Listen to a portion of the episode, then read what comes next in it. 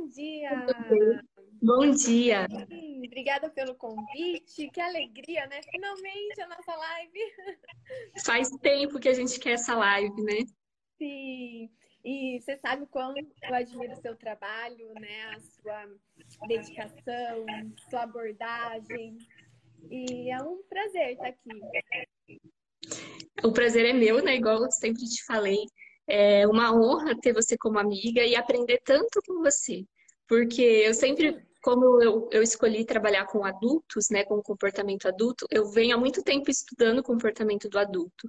E quando eu conheci o seu trabalho, que eu fui em alguns cursos seus, eu me encantei. Eu falei, nossa, é a solução para muita coisa mas como a gente não pode fazer o adulto voltar a ser bebê para começar a mudar os comportamentos ali naquela fase, então a gente precisa compartilhar isso com as pessoas, com as mães principalmente, né, amiga?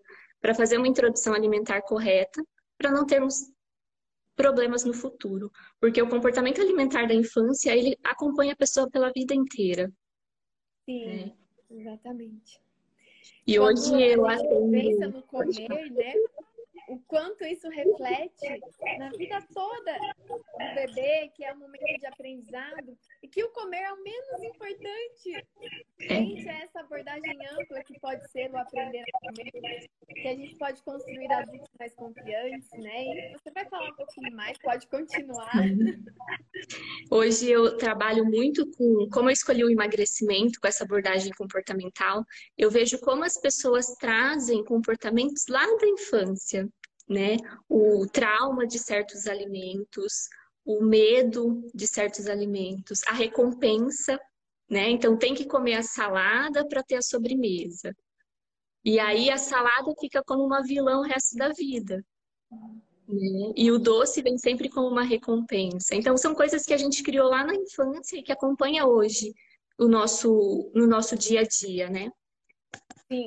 Com certeza, são reflexos lá daquele primeiro contato, daquela primeira experiência do bebê com os alimentos construídos na primeira infância. Por isso a, a importância da gente transmitir o quanto é, essa fase ela deve ser priorizada mesmo, né? Ser vista não apenas como engolir, mas como parte do desenvolvimento tanto alimentar, quanto emocional, quanto comportamental do bebê e para toda a família, né? E a confiança depois que fica, né? Quando o bebê ele é respeitado. É, eu lembro de um curso que eu fui seu, Kátia, quando você estava aqui em Maringá até, e que você mostrava alguns estudos que o bebê que tem deficiência em ferro, ele escolhia os alimentos que tinham mais ferro.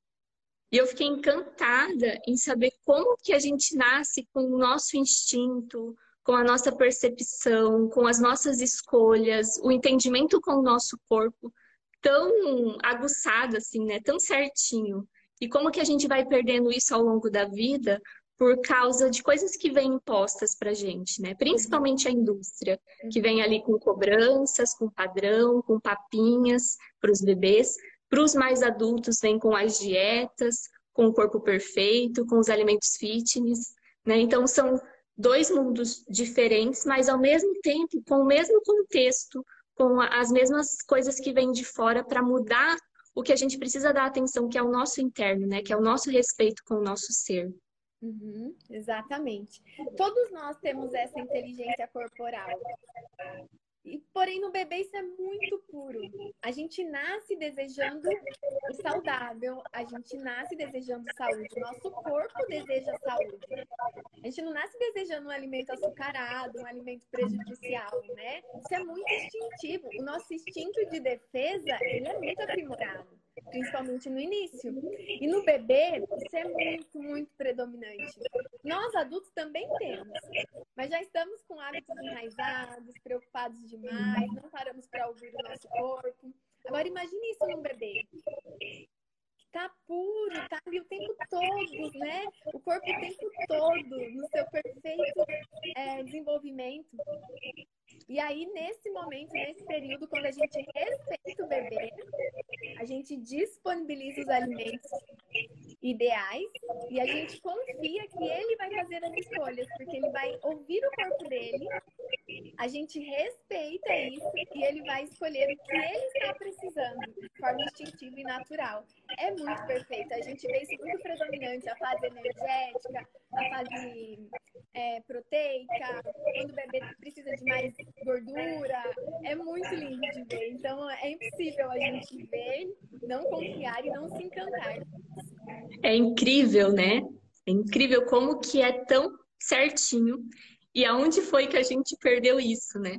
Aonde foi que ficou tão difícil comer, que ficou tão complicado ter paz, né, para se alimentar, porque a gente nasceu com tudo pronto e a gente foi perdendo ao longo do, da nossa vida todo esse conhecimento que a gente tinha, uhum. né? Uhum. E que a gente pode resgatar, Sim. mas precisa de um trabalho, que é o que eu acabo fazendo com, com os meus adultos, né? Eu falo que eu faço a reintrodução alimentar. Você atende quem não fez BLW e a gente tem um pouquinho do BLW também lá na vida adulta, né, Evelyn? É bem Muito desse também. conceito, desse respeito, desse comportamento, né? A gente acaba tendo que resgatar. Muitas mães falam isso. Eu, eu fiz BLW com 40 anos na alimentação do meu filho. Porque eu não respeitava o meu corpo, eu não respeitava a fome e saciedade.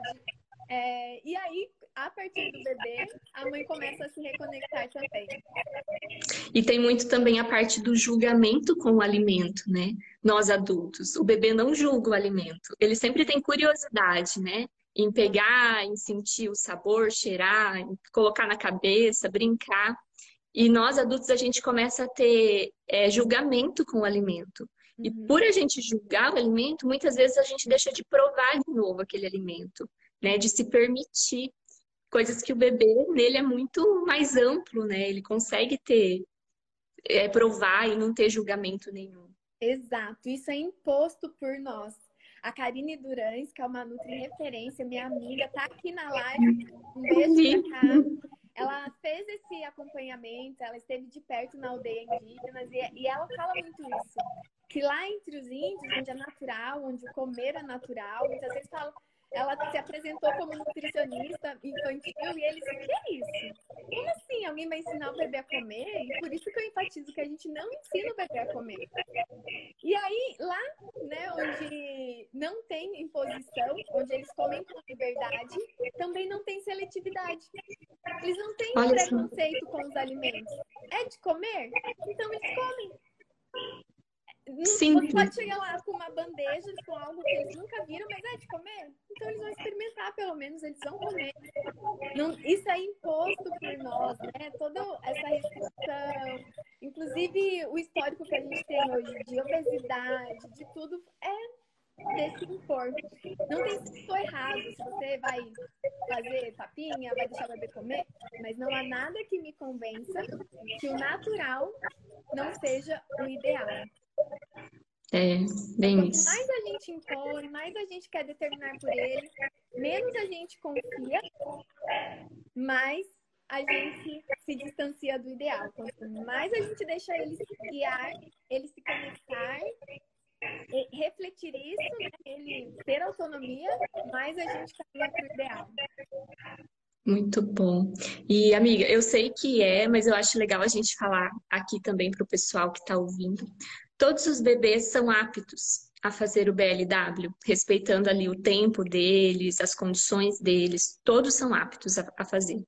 Ótima pergunta, ótima, colo ótima colocação, porque às vezes eu só menção, não deu certo para o meu bebê, uhum. não deu certo, mas os bebês conseguem, não deu certo para aquela família, para as expectativas, os parâmetros daquela família, porque muitas vezes o bebê não come, ele não engole, isso é aprendido, tem que ter confiança, tem que aguardar, tem que compreender que o comer não se resume ao engolir.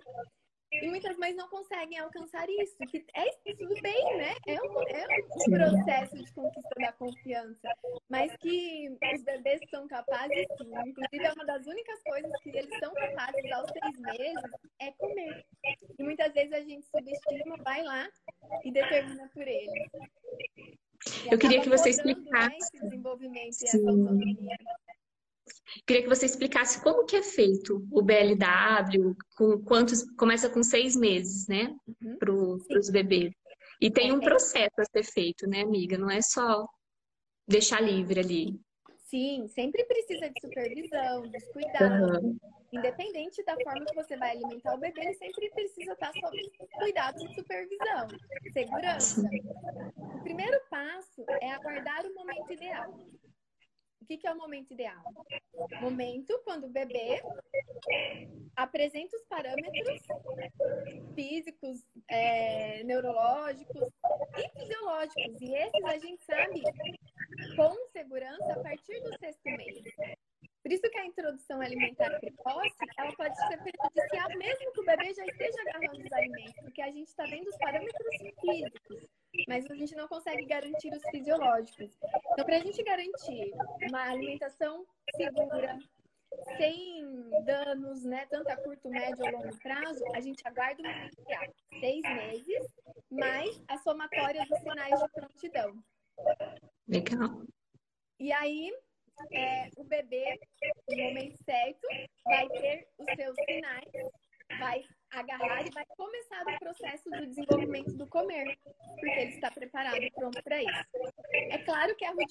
rudimentar inicialmente, então ele agarra, ele explora, ele leva na boca ele, ou não, né? Mas ele joga, passa no cabelo, joga no chão. Ele não sabe que aquele alimento é para comer.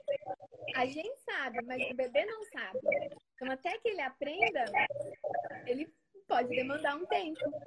Quando a gente entende que quanto mais a gente ajuda, menos ele se desenvolve, então quanto mais a gente permite, mais rapidamente esse, essa coordenação, esse comer vai sendo complicado. Então, do agarrar, ele vai aprimorando. Aí ele passa por uma motricidade fina, aí ele vai pensando os alimentos. Depois ele vai manipulando os talheres. Depois ele come os alimentos menores, pequenos e duros. E depois, rapidamente, um ano, um ano e pouco, ele já está manipulando os talheres com muita destreza, com muita confiança, autonomia, segurança, sem sujeira Quanto mais sujeira a gente limpa no início, menos a gente limpa depois. Eu vou. E agora, pessoal? Pedir licença. Acho que agora ficou bom. o áudio aqui. Melhorou o áudio?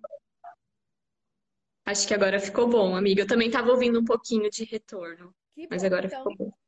Então, ótimo. Vamos seguir então com mais conforto. Isso. Se o pessoal for tendo dúvida, eles podem ir mandando aqui pra gente que a gente vai respondendo, né? Sim. Então, como a gente faz com os alimentos? A gente seleciona os maiores primeiro. E a gente tem aquela falsa ideia, aquele, aquela inversão de, de conceitos, que o bebê vai engasgar ou vai morrer engasgado comendo um alimento grande. E não é bem uhum. Inclusive, a principal causa de risco de engasgos é, são os líquidos. E a fase líquida do bebê é a fase do leite. E as mães não sabem, as mães não são informadas. Aí ela chega na fase da alimentação complementar, com um alimento grande, as pessoas assustam, acham que o bebê vai morrer engasgado. O bebê apresenta o gag reflex, que é um instinto de defesa. que é normal ter, né? Eu não vou mais fazer isso porque meu bebê só engasga. E não, é tipo tá como se fosse uma é, é, tipo, esse, é tipo como se fosse uma ânsia, não é, amiga? Acho que eu já vi alguns vídeos. Isso e aí, às vezes, a mãe se assusta com isso. Uhum. Fala, não vou mais dar, né? E, na verdade, é o instinto de sobrevivência do bebê. Como o nosso corpo funciona perfeitamente desde o momento que a gente nasce, né? O bebê tá ali se protegendo mesmo daquilo, né? Uhum. Isso. E qual é a principal diferença? Então, para quem está iniciando, para quem não sabe, é obstrução das vias aéreas que caracteriza o engasgo. Isso é grave, precisa de intervenção imediata, porque o bebê fica sem ar e fica estático, parado. No gag, o bebê tem reação, não tem falta de ar, não tem obstrução das vias aéreas, mas tem sinais, tem náusea, pode ter vômito. E ele tem reação. Se ele está reagindo, é porque ele não está engasgado. Muito bom. Então, essa é a principal diferença. E se ele realmente estiver engasgado, a gente precisa fazer intervenção imediata. Se for o gag, a gente não intervém, a gente não ajuda. Pelo contrário, se a gente tentar ajudar, aí sim a gente pode posicionar o alimento numa posição que o bebê vai ter mais dificuldade de colocar para fora, né? De devolver o alimento. E ele pode engasgar com papinha também, né? Não só sim. com os alimentos. pedacinho. Perfeito. É, tanto papinha quanto com alimentos íntegros, tanto bebês, adulto, idoso, todo mundo pode engasgar. Então a gente precisa desmistificar o engasgo, saber que ele existe. A boa notícia é que ele é raro. Não é tão simples a gente sair obstruindo as vias aéreas, né? Então a boa notícia é essa. Mas ele pode acontecer. Então que a gente possa ter o cuidado, a prevenção, ele pode acontecer é, com líquidos, com objetos, com papinhas, com alimentos íntegros íntegros com água, né? Então temos que sim cuidar o bebê sempre sentado, sempre bem posicionado, com supervisão e a oferta ideal dos alimentos. Primeiro os maiores, porque o bebê vai agarrar e vai comer com segurança. Depois os menores, quando ele aprimorar a motricidade fina. De pegar. Os, os primeiros alimentos, eles têm que ser mais molinhos, mais durinhos ou tanto faz? Ah, eles podem ser ao dente, não pode ser tão mole, porque a gente quer facilitar demais para o bebê, né? Já que não tem dente. Mas se for muito mole, ele amassa, ele esmaga e fica ruim para ele treinar a mastigação. Então, ah, amolecido, cozido no vapor ou assado ao forno, e aí o bebê come e se desenvolve, né? E, e também a gente acaba é, facilitando, porque é um alimento duro no primeiro momento, o bebê não vai conseguir. Muito legal. Tem algumas perguntinhas aqui, amiga. Deixa eu voltar. É, preferências por alimentos ricos em ferro, preferência por proteína, mas acho que ela mandou um pouquinho. Fala um pouco sobre a relação dos alimentos e as necessidades fisiológicas das crianças. Preferência por determinados alimentos devido à condição fisiológica. Deixa eu só rever aqui, então. Sim, ah, a gente comentou um pouquinho disso, né? Quando a gente falou, tá né? Em necessidade aumentada, por exemplo, de vitaminas, de ferro, ele tem a preferência pela proteína. O corpo dele tem esse reconhecimento, é instintivo.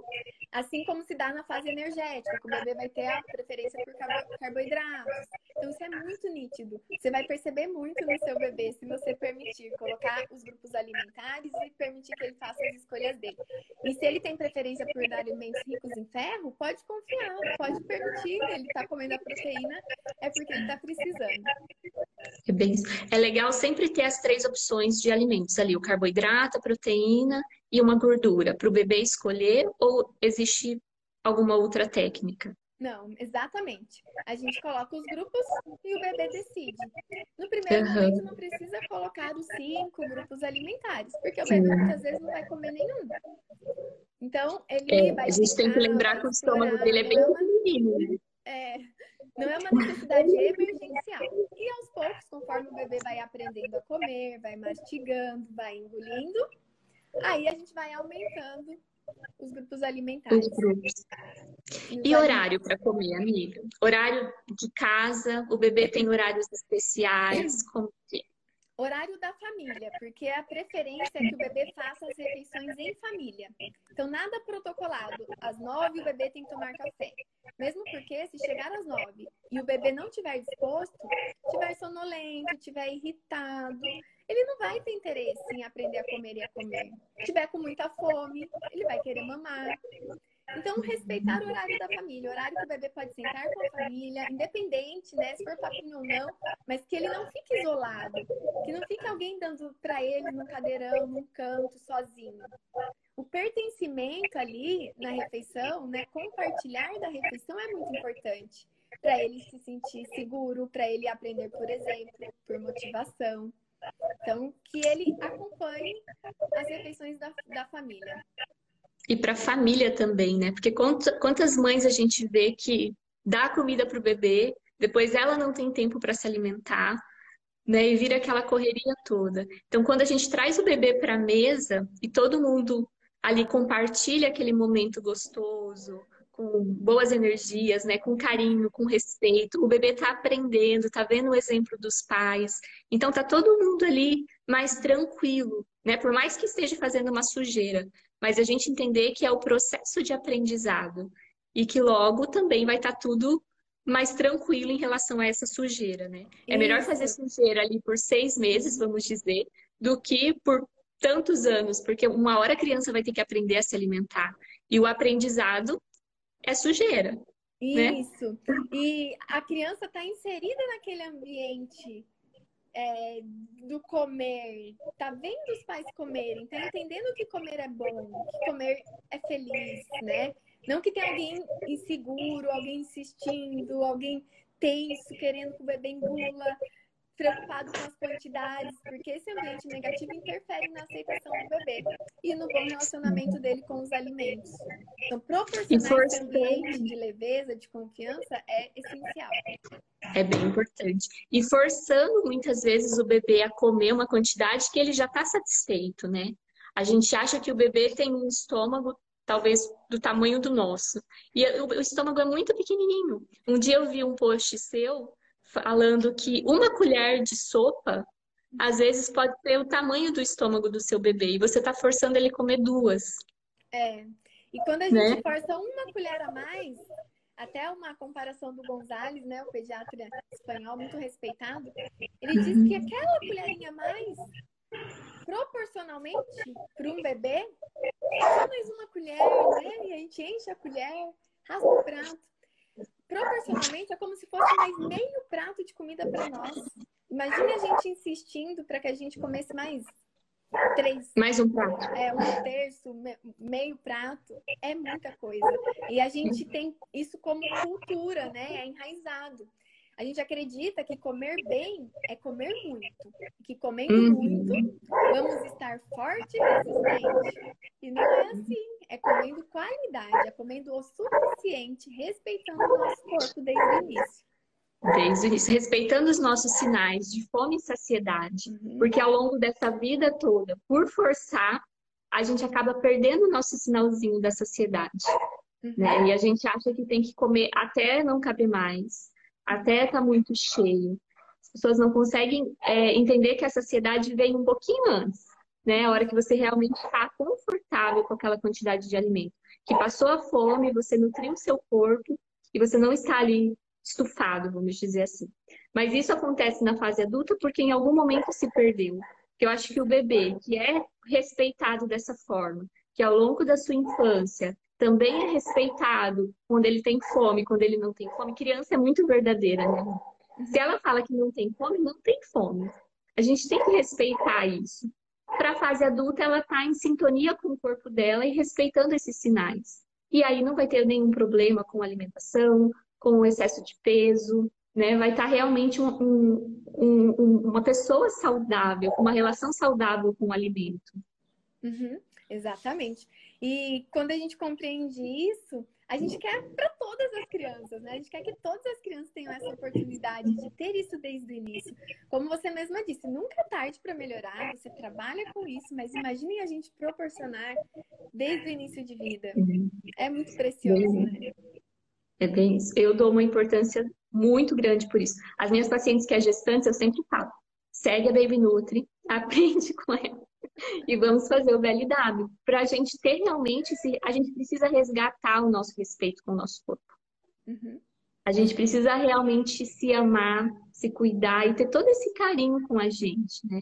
Que é, é a gente com a gente mesmo. Não é algo que foi imposto.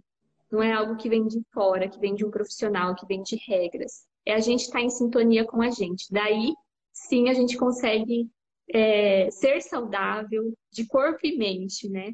Porque às vezes a pessoa acha que ser saudável na fase adulta é ela seguir uma dieta que é restrita, que um profissional cortou um monte de coisa, que ela tá sofrendo, que ela tá passando vontade, né? E, e na verdade não é. O ser saudável é você estar conectado com o seu corpo, estar em sintonia com o seu corpo. E isso exige ter um autoconhecimento para você começar a se entender entender o que é uma fome, o que é uma vontade, o que é uma saciedade, Exato. coisas que a gente perdeu ao longo da nossa vida. E comer em paz, né? Comer, comer em paz. paz. Comer os alimentos também que fazem parte de um comfort food, de um carinho Sim. da avó, mas que a base alimentar seja ideal. E que aí a gente pode comer em paz sempre, né? Sem culpa.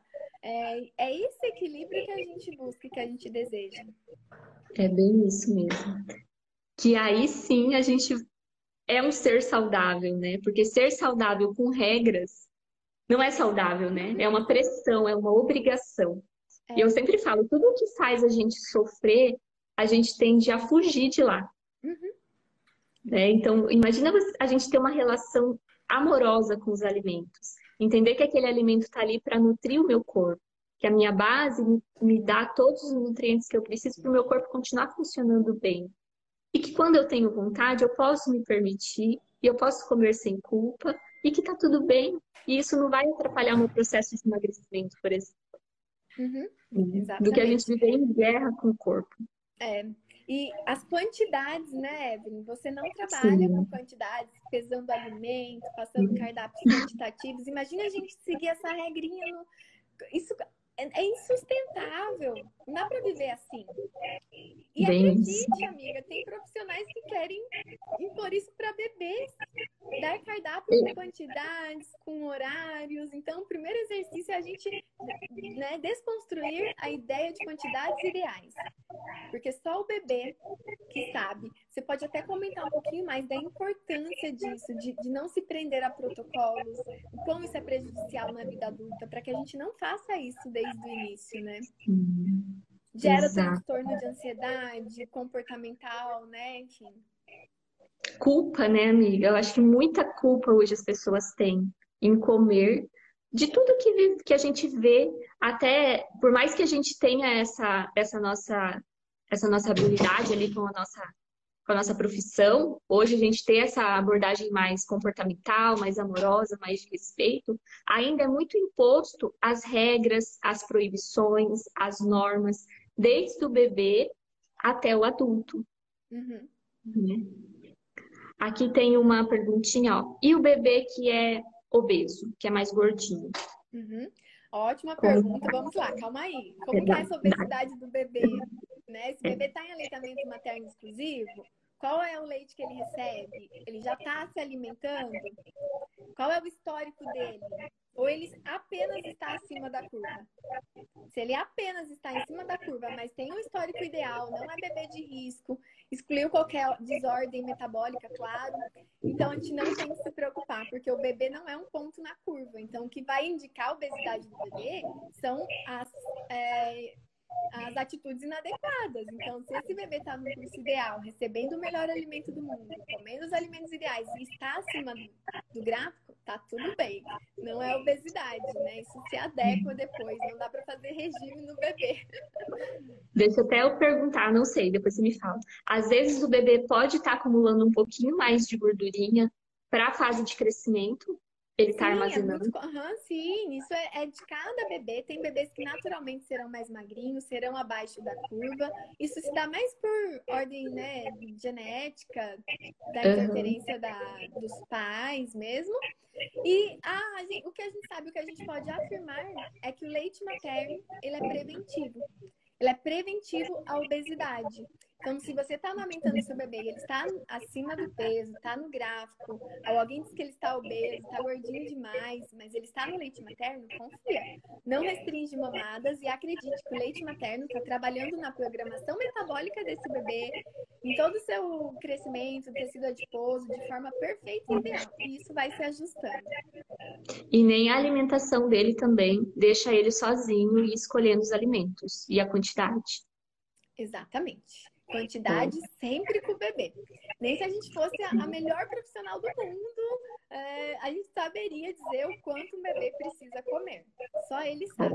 Tem até uma frase do Gonzalez que ele diz assim: é, dizer o quanto é, um bebê precisa comer é um absurdo.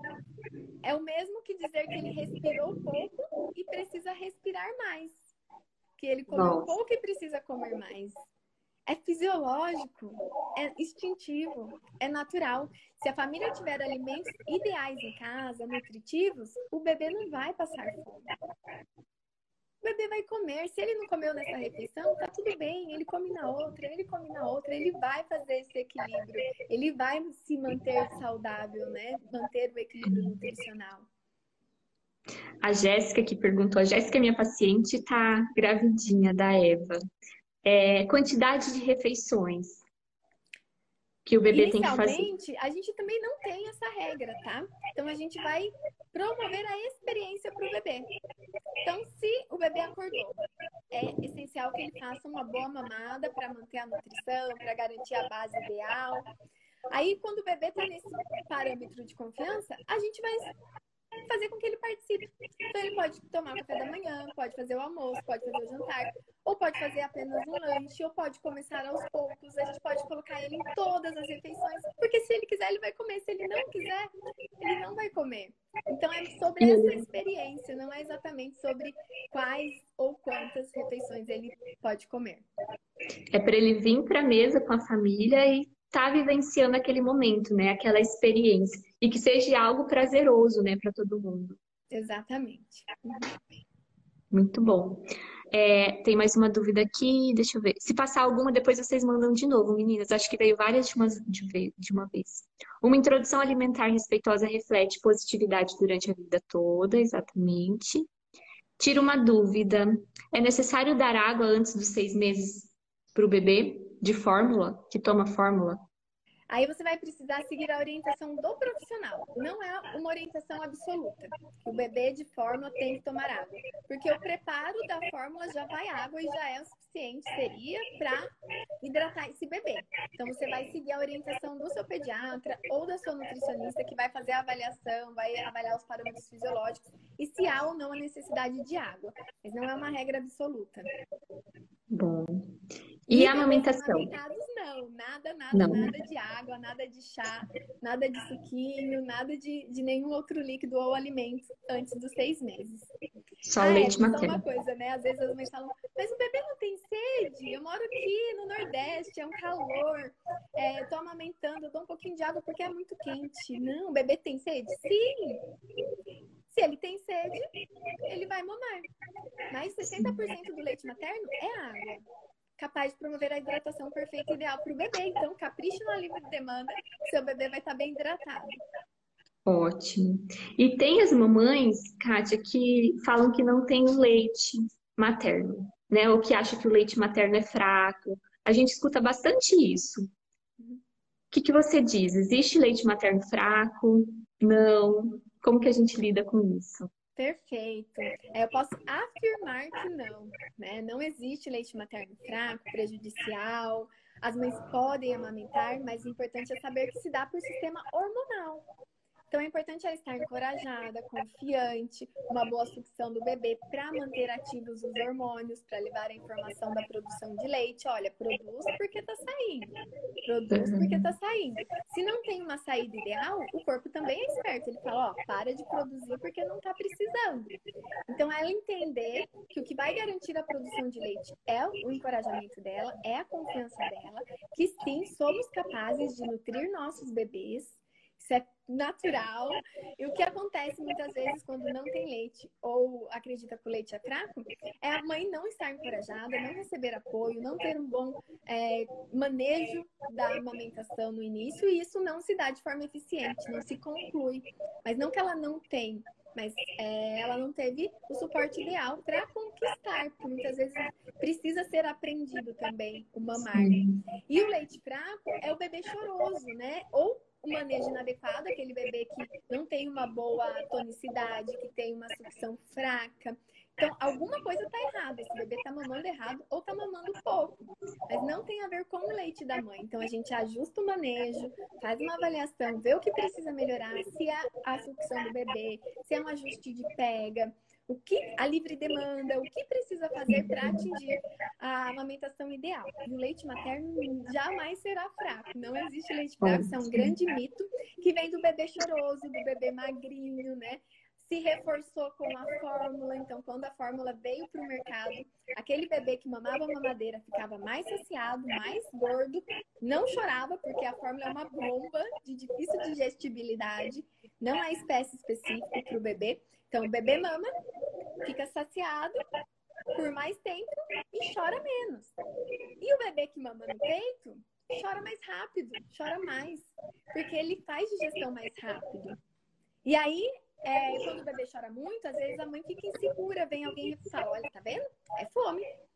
Você não tá sendo uma boa mãe, seu filho tá chorando de fome. Aí vem alguém e dá uma mamadeira.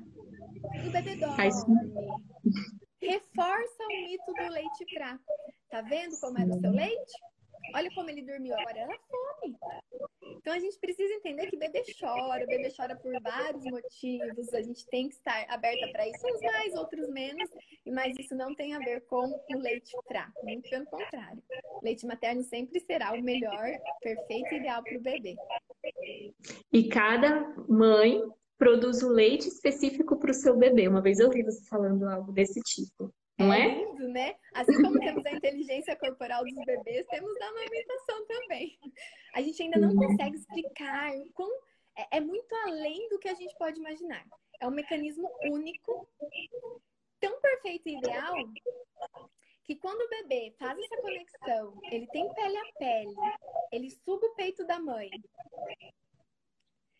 Essa essa relação tão íntima, tão perfeita e ideal, transmite para a mãe as necessidades específicas do bebê.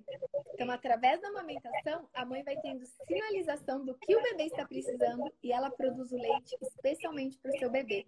Então, se ele está precisando de ferro, o leite dela vai ter mais ferro. Por isso que nenhuma mãe tem leite igual a outra.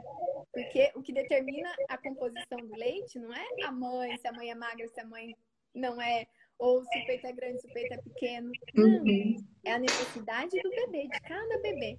Então, olha que preciosidade, né? Você recebe nas quantidades perfeitas, livre de contaminação, o único que tem anticorpos, fatores de proteção, capaz de promover, né, tanto na infância quanto na vida adulta. As mães podem, somos capazes de amamentar nossos filhos é gratuito, disponível em uhum. qualquer hora, em qualquer lugar, seguro. É, é muito. Eu sempre digo, né? Só não apoia quem não conhece o leite materno, porque é impossível conhecer e não se apaixonar por ele. Ele é realmente encantador. É bem isso. E a mãe precisa estar muito bem emocionalmente para ela também estar toda preparada para ir para essa conexão, né? Exato. Então, não é hora de mãe pensar em dieta, em perder peso, né? Ela tem que realmente estar pensando ali em se nutrir e estar tá em paz para ela também nutrir o bebê, né? Porque a gente vê muita mãe, acabou de ganhar bebê, ela quer voltar ao corpo que era antes, quer fazer dieta, quer cortar tudo e às vezes esquece dessa fase que é tão importante tanto para ela como para o bebê e para a vida toda desse bebê. Uhum. A amamentação não é o momento de dietas restritivas, não é o momento de restrições, porque é a fase que ela precisa estar bem.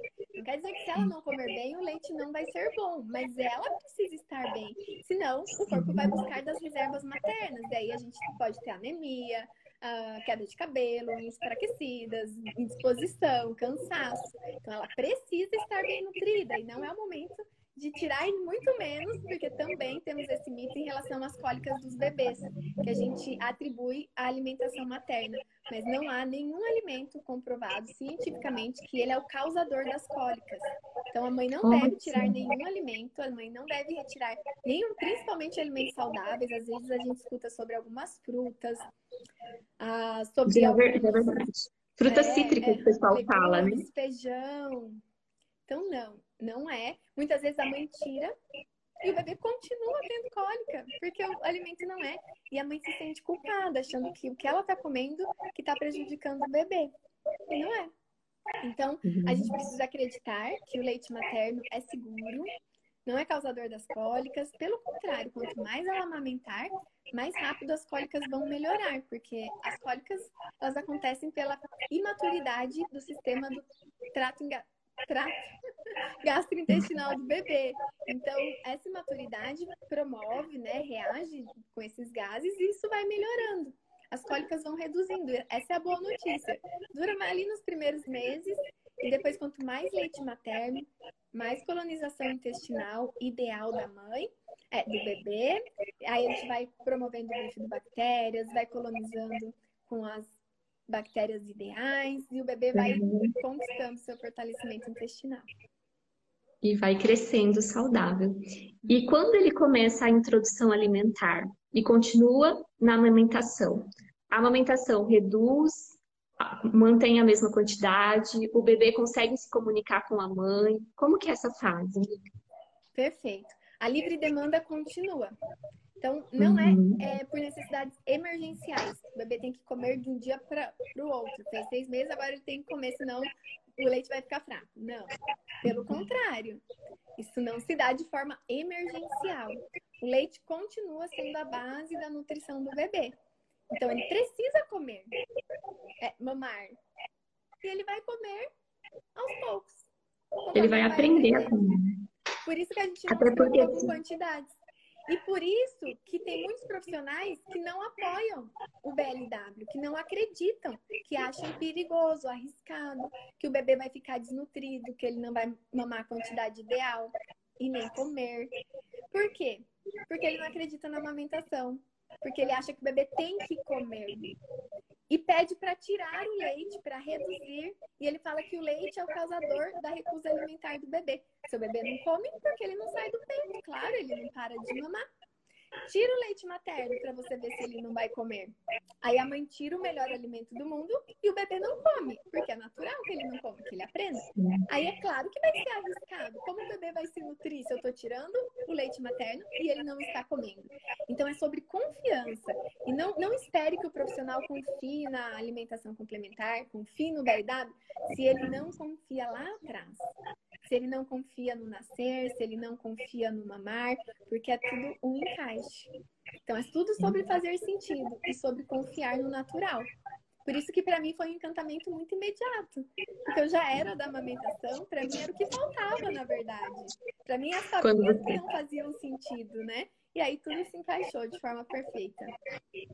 E tudo vai em sintonia do jeito que é para ser, né? Do uhum. jeito que é o natural. E também eu lembro de uma vez que eu fui no seu curso, eu quando eu fui no seu curso, muita coisa fez sentido na minha vida. Que por eu já trabalhar com adulta, eu comecei a entender lá do bebezinho como que os hábitos são formados, os comportamentos e tudo. E eu lembro que você falou também que às vezes o bebê vai para a mesa para comer com fome. E ele não sabe que o alimento é para matar a fome. Então ele precisa estar tá amamentado às vezes, para ele ir para a mesa para descobrir os alimentos e descobrir que aquilo é para comer e que aquilo mata a fome, né? Então, se colocar um bebê com fome na mesa, ele vai estar tá nervoso, tadinho. Ele vai chorar, ele não vai querer descobrir nada, uhum. ele vai ficar irritado. E isso pode até gerar um trauma depois no, no bebê, não é? Uhum. Exatamente, perfeito. É, se ele tá com fome, ele quer saciar a fome dele. O que, que sacia a fome do bebê inicialmente? O leite. Mamar? Uhum. É o que ele aprendeu, é o que ele sabe, é o que ele deseja. Se ele tiver com muita fome, ele vai ficar irritado, ele vai ficar indisposto, ele só vai pensar no leite materno. Ele não vai nem querer saber de explorar outros, outros alimentos. Ele vai falar, some daqui com isso, porque eu tô com fome, eu quero leite. Então isso é aos pouquinhos. Aos pouquinhos o bebê vai aprendendo a comer. E aí pode até gerar um trauma ali nele, que cada vez que ele for ali para a cadeirinha, ele vai lembrar daquilo e talvez ele não queira mais experimentar os alimentos, né? Uhum, sim, porque a gente está proporcionando um ambiente ruim para ele, né? Sim, e não uma um obrigação. relacionamento. É bem isso. E os, o, as crianças que acabam tendo alguma seletividade, porque elas começam a crescer e chega algumas fases que elas não querem mais comer feijão, não querem mais comer salada. É normal de acontecer, o que, que a gente faz, respeita essa fase que vai passar, coloca no pratinho para ela estar tá vendo que, qual que seria a melhor maneira de fazer. Uhum. Quando é, o bebê já está maiorzinho? É, que daí ele vai crescendo, né, ali com... Ele vai aprender a comer ali na, na parte de introdução. Aí, quando chega ali uns dois, três aninhos, não sei mais ou menos, eles começam a ficar mais seletivos, não fica uma fase? Uhum. Certo. Que daí acaba não querendo comer mais algumas coisas. Não quer comer nada verde, não quer mais comer feijão. O que, que a gente faz? Eu, eu, estava lendo um comentário aqui, eu não fiz a conexão, mas ótima pergunta. Por quê? É, quando o bebê tem um histórico ideal, que ele foi respeitado, que ele aprendeu a comer, isso não se perde de uma hora para outra. O que acontece é que as fases mudam, as fases de interesse mudam.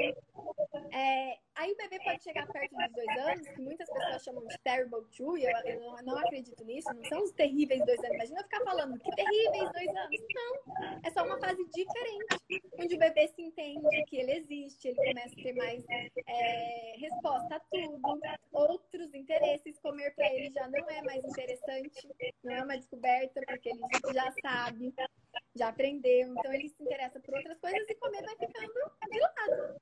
E aí aquele bebê que come muito inicialmente causa um estranhamento maior ainda para os pais, mais insegurança, porque aí o bebê come menos, ele para de comer muitas vezes, ele não tem interesse, ele não quer. Mas tá tudo bem, a gente precisa confiar no que a gente construiu até aqui. E nesse caso, a gente não força, a gente respeita, a gente continua colocando os alimentos ideais, tendo a melhor oferta. Agora, quando a gente se preocupa, quando esse bebê não teve uma boa experiência alimentar, então, se ele chegou dois anos, três anos e ele apresenta dificuldade alimentar, mas ele não tem um bom histórico, aí sim a gente precisa de algumas intervenções. E muitas vezes pode ser até multidisciplinar, e não apenas nutricional. Comportamental, psicólogo, terapeuta. Aí é algo que a gente tem que pensar como um todo, né? Tem uma pergunta aqui também da. Cadê? Se passar alguma, depois vocês mandam de novo, que veio várias juntinhas. Do cocô que ela falou. Aqui, ó. Bebê de cinco meses só mama. E faz cocô a cada três dias. É normal? Só mama, sim. O leite materno, lembra que ele é espécie específica?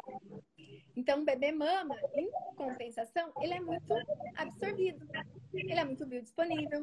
Então, a formação do bolo fecal pode ser menor. E o bebê pode ficar até uma semana sem fazer cocô, mas tá tudo bem, porque ele é amamentado. Ah, legal. Tudo funciona certinho, né? É só a gente respeitar realmente o que é natural, uhum. né? É bem isso. Deixa eu ver se tem mais alguma perguntinha. Hum... Mesmo criança fazendo todas as refeições, a demanda no peito permanece livre? Sim, Uhum. uhum. Sim porque até um ano é, o leite é a base. E o bebê vai ter esse equilíbrio. O dia que ele mamar mais, ele vai comer menos. O dia que ele comer menos, ele vai mamar mais. Por isso que é importante respeitar a livre demanda. Você não precisa ficar oferecendo peito, é respeitar quando o bebê tem a necessidade. Muito bom. Aqui a Carmen tá aqui. Sou muito fã da Carmen. Da Carmen e sua, porque eu acho que a gente tem a mesma visão ali, né? De amor, de carinho, de respeito. Falamos a mesma é... língua. Bem isso. A Mari está pedindo para falar um pouquinho so mais sobre o BLW. É, quando que começou o BLW, amiga? Assim, um pouquinho da história. Conhecer, então, né? O que, que é isso? Uhum. Onde surgiu? Como que se deu? É, o BLW foi descrito, a sigla, pela Rapley, que é uma inglesa, no ano de 2008. Então, ela, ela é uma profissional da saúde que faz atendimentos domiciliares, visitas domiciliares, e ela ia, é, visitava as casas, acompanhava os bebês comendo e ela via muita dificuldade. Esses bebês tinham dificuldade em aceitar. E algumas vezes ela voltava na casa e o bebê estava comendo. E aí, quando o bebê tá comendo, ela falava, o que, que você fez? A mãe falava, ai, cansei. Eu tentei banana amassada, banana batida, banana misturada, ai, cansei, dei a banana e o bebê comeu. E ela percebeu que isso se repetia. Então, muitas vezes, o bebê recusava, não era o alimento, mas era a forma como estava sendo oferecido para ele. A colher, toda aquela insistência, todo o ambiente. E ela foi, então, percebendo, poxa, calma aí. Não vamos deixar que isso seja um problema para depois deixar o bebê comer sozinho. Já vamos deixar os bebês comerem sozinhos. Desde o início. E com isso, as recomendações se otimizaram, que antes a gente tinha os quatro meses para bebês não amamentados, e hoje todos os bebês, né, na verdade há alguns anos já, devem aguardar os seis meses. Todos os bebês. Então, todos os bebês podem fazer BLW, porque todos os bebês aos seis meses né? Claro que é um parâmetro, alguns vão precisar de uma semana a mais, um dia a mais, mas eles vão ter e apresentar condição para isso. E ela mesma diz: Eu não inventei BLW, ele sempre existiu. Muitas famílias fizeram e muitos bebês fazem. Quer agarrar um, um alimento no prato do pai. Na verdade, as papinhas que foram inventadas com alimentação precoce, no momento que o bebê não consegue comer. Então, assim que ela é muito generosa, ela diz: Eu não inventei, não é meu, é de todas as famílias que praticam. E cada família vai praticar de uma forma. E não é um método protocolado, porque também se fosse, não seria essa abordagem da confiança. Então, é muito livre. Não seria é natural. O respeito ao desenvolvimento natural de cada bebê. É bem isso. Teve uma perguntinha ali também. O bebê perde peso quando começa a fazer BLW? Ah, não, não é ideal que o bebê perca peso, né? Então, o bebê ele, ele vai manter e vai ser crescente. O que a gente não precisa se preocupar é com a quantidade, com aquelas gramas, que tem que atingir 20 gramas por dia, que tem que ser da tabela. Isso não tem que ser crescente. Mas se acontecer perda de peso, se o bebê começar a perder peso, a gente precisa ligar a anteninha e ver se tá faltando leite, como que tá, se tem alguma patologia associada, o que que tá acontecendo. Precisa daí de, de uma avaliação individual. Até porque ele vai continuar sendo amamentado, né? Uhum. Então, a alimentação então, vai vir não como... Não faz sentido ele perder peso, porque o leite vai continuar garantindo. Tem uma outra aqui da Mari. É possível voltar a amamentar um bebê que a mãe parou por uma situação específica aos sete meses? Hoje ele tem nove meses. Acha possível a mãe conseguir voltar a amamentar? É estimulado com bombinha daí? Existe, existe a relactação, que é uma das formas. Então, a mãe é, coloca uma sonda, ela precisa de apoio, é importante ela procurar um profissional. Aí vai gotejando, o bebê vai sugando, vai retomando os estímulos. É, dá, é possível, não é simples, né? Não é. Quanto mais tempo o bebê ficou sem mamar, menor a chance. Então, se faz menos tempo, ou se ela manteve o estímulo de alguma outra forma, mesmo que pequeno, a gente aumenta as chances da efetividade. Até tem, acho que foi no seu curso também que eu vi, de uma mãe que adotou um bebê e ela conseguiu produzir leite. Isso, é possível. É possível tanto nesse caso quanto no caso de mães adotivas. Então, quando a mãe adota um bebê e ela deseja muito, ela tá entregue aquilo, né? Ela tá ocitocinada ali. Então, os hormônios, é, é, eles são possíveis de serem ativos. Né, que incrível que é o nosso corpo, né? Uhum, é, e por que, que a gente faz o estímulo, coloca o bebê para sugar. Nosso corpo é incrível e muitas vezes a gente não respeita ele, né? Uhum. Faz um monte de loucura, judia, maltrata, critica. E ele tá ali o tempo todo realmente fazendo o melhor pra gente, né? Pra gente viver, pra gente ser incrível. Uhum. Exato. Qual a sua opinião sobre restrição devido à permeabilidade intestinal para crianças autistas, que são bem ah. seletivas? Uhum. Aí eu não vou poder me aprofundar, porque eu não tenho experiência prática, não é a minha Sim. expertise de, apro de aprofundamento, né? Eu acompanhei muito poucos bebês, na verdade eu não tenho essa prática clínica, então eu vou preferir que daí ela consulte um profissional mais capacitado para ter a informação de mais qualidade, né, para ela. Até algo que a gente comenta muito entre a gente, né, amiga? De cada profissional realmente ser especialista em uma área para dar o melhor suporte. Então, que seja um especialista nesse cuidado com o autista que demanda algumas atitudes diferentes de um bebê, de um outro bebê, né? Então, a gente precisa realmente escolher o profissional que realmente é, está se especializando naquilo para dar o melhor suporte uhum, para aquilo que ela faz. Tem outra aqui. Minha avó virou pra gente e falou: Eu cansei de fazer isso com os meninos tudo. Imagina alimentar sete filhos de uma vez. Então é realmente isso mesmo, né? voltar ao que o simples, né? O simples sempre vai funcionar. O que é natural, faz sentido pra gente. Minha bebê de 22 dias não ganhou peso suficiente. Médica pediu para complementar, mas tenho muito leite. Ai, ai, ai, ai, ai. Não faz sentido, né? Como eu vou complementar o melhor alimento do mundo? Você tem que procurar apoio para adequar o manejo. Existem inúmeras alternativas para serem esgotadas antes de pensar num complemento. Provavelmente esse profissional nem olhou para a mãe bebê, nem avaliou uma mamada, porque não faz sentido. Se a mãe, principalmente se a mãe tem leite, nem se ela não tivesse, né, assim, a percepção do leite, poderia ser estimulado Então, procure um apoio, procure o banco de leite, procure uma consultora de amamentação, porque é possível. O complemento ele é caso raríssimo, ele deveria ser como um medicamento, em caso de real necessidade, mas não é o seu caso. Exatamente. E você dá consultoria? Tá dando consultoria online, né, amiga? Sim, sim, estamos com a consultoria online, com atendimento online, então as mamães também não precisam se desesperar, porque agora a gente não está com atendimento presencial, eu não estou ainda. Então, se o bebê fez seis meses, se a mãe está com dificuldade, calma, dá pra gente se falar também, né? Pode procurar um profissional que você confia, porque nós estamos permitidos, né, habilitados a fazer consulta online até dia 31 de agosto, a princípio, pode ser que se estenda, né? Não sabemos ainda. Uhum. Muito bom. Tem outra aqui, ó. Meu bebê de seis meses passou a noite chorando com gases. Acho que ela comeu, eu tinha lido ali em cima, depois eu esqueci de perguntar. Foi o cacau? Ele pode ter alergia do cacau? Ela comeu bolo de chocolate. Uh, lembra? Depende. Não dá pra saber, né? Não, é. É, o cacau, qualquer outro alimento, não dá para afirmar que eles são causadores das cólicas dos bebês. Não dá, né? Exatamente. Tem que observar mais vezes. Como que a gente faz daí? Na verdade, a gente não faz, a gente não faz esse uhum. teste da cólica, mas come a alimentação ideal. E isso é uma resposta muito individual.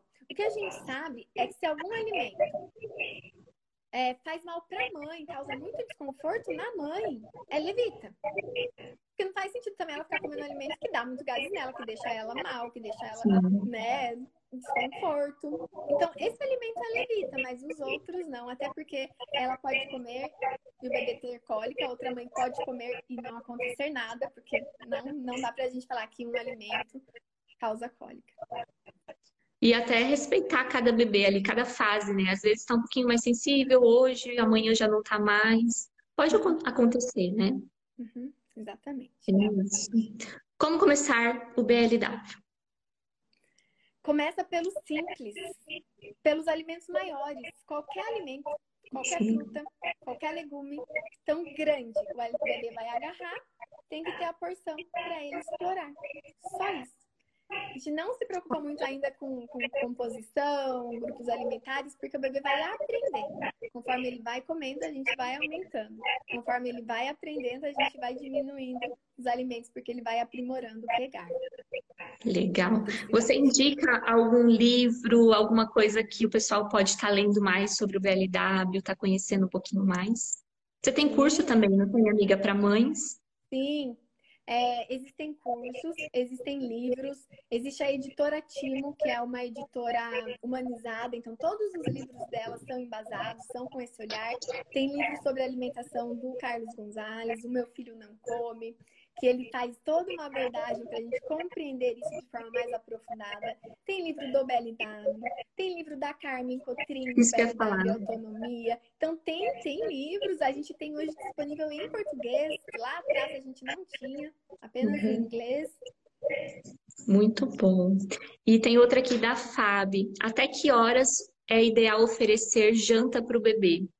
Tem algum horário assim, tipo, três horas antes dele dormir? Precisa disso? Não, não, não, não é tão legal dar ele já ir dormir, porque pode ter uma reação, pode ter um desconforto, né? A gente não vai, vai ser mais ruim a gente observar isso durante a madrugada.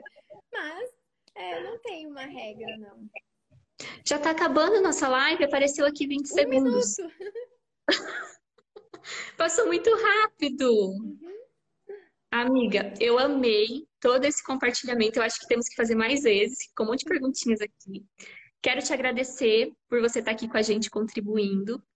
E foi um prazer imenso compartilhar com você essa live. Eu que